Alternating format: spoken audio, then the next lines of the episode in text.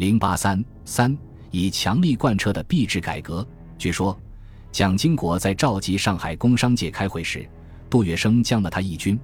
不过，我有一个要求，也可以说是今天到会的各位的要求，就是请蒋先生派人到上海扬子公司的仓库去检查检查。扬子公司囤积的东西，尽人皆知是上海首屈一指的。今天我们亲友的物资登记封存交给国家处理，也希望蒋先生一视同仁，把扬子公司所囤积的物资同样予以查封处理，这样才服人心。过去的这篇回忆并非亲历，而只是转述别人的话，其中明显与事实不符的错误很多。但这段传闻无论是否属实。还是可以反映上海工商界对蒋经国以强力管制经济的抵抗情绪。在上海工商界的压力下，蒋经国不得不对扬子公司进行调查，由此引出了孔祥熙的儿子孔令侃经营的扬子公司一案。蒋经国在上海执行打老虎政策，在政治上导致对蒋世英亲集团的反冲击，在经济上形成物资匮乏、生产萎缩。游资充斥，市面萧条，危机因素迅速积累起来。当时，国民党政府行政控制系统本来就相当松弛，并不能做到全面控制统治区域的经济。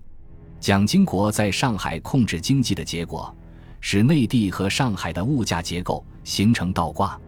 控制力不强的内地的原料、粮油价格高过了上海的市场价格，造成上海原料。燃料缺乏，生产削减，粮食和副食供应紧张。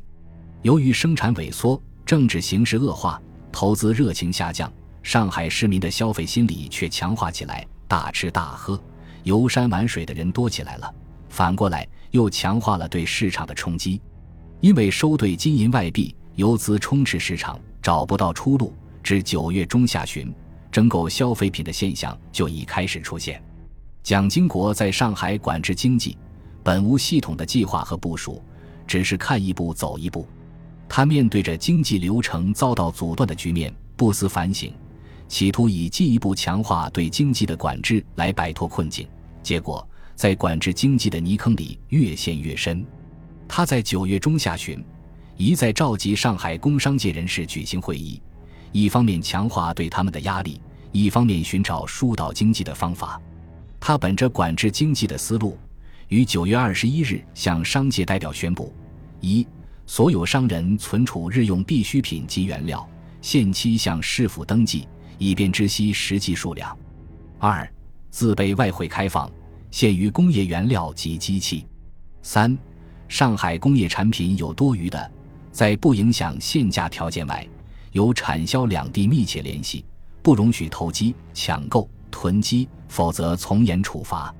四，为使各工厂不发生困难，允各厂申请所需原料向产区购买或联合采购。